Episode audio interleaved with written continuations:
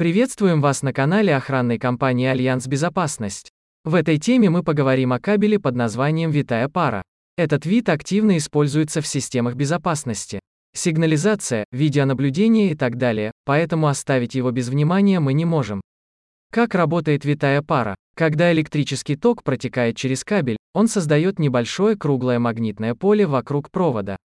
Поэтому шум в контурах данных является следствием магнитного поля. При прямом кабельном соединении весь ток движется в одном и том же направлении, точно так же, как в обычных трансформаторных катушках. Так как кабель фактически закручен, его магнитные поля противоположны друг другу.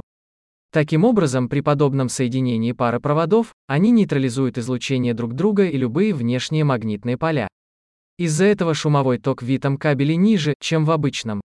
Типы витой пары. Для обеспечения защиты от электромагнитных помех применяют экранирование кабеля фольгой и металлической оплеткой.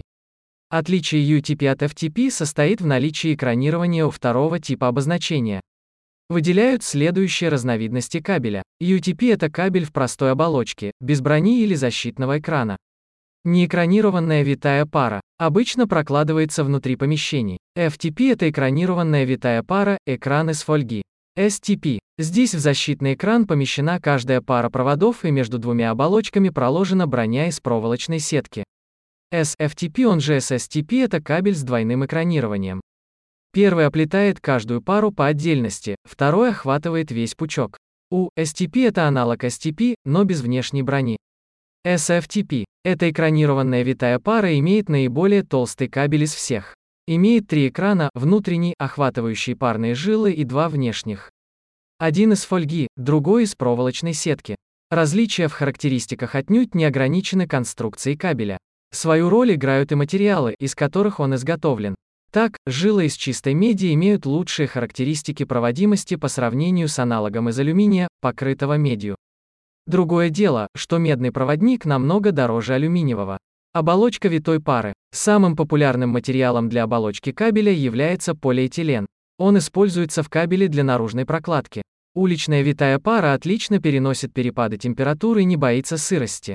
В последние годы набирает популярность витая пара с оболочкой с низким дымовыделением и нулевым содержанием галогенов.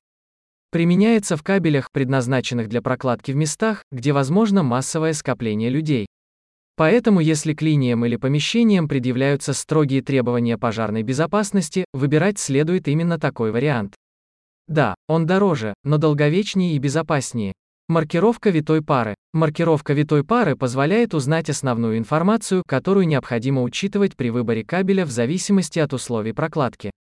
В основном она состоит из следующих обозначений. Производитель, тип экранирования, количество пар, категория кабеля, одножильный или многожильный, тип оболочки, цвет. Кроме этого может быть обозначен калибр кабеля, материал проводника, длина бухты и пригодность для внешней прокладки. В заключение можно сделать вывод, что, несмотря на то, что некоторые категории витой пары давно устарели и не используются, развитие этого типа кабеля связи продолжается. Если посмотреть объективно, то на сегодняшний день не существует аналогов, по соотношению характеристик и цены, которые могли бы заменить витую пару.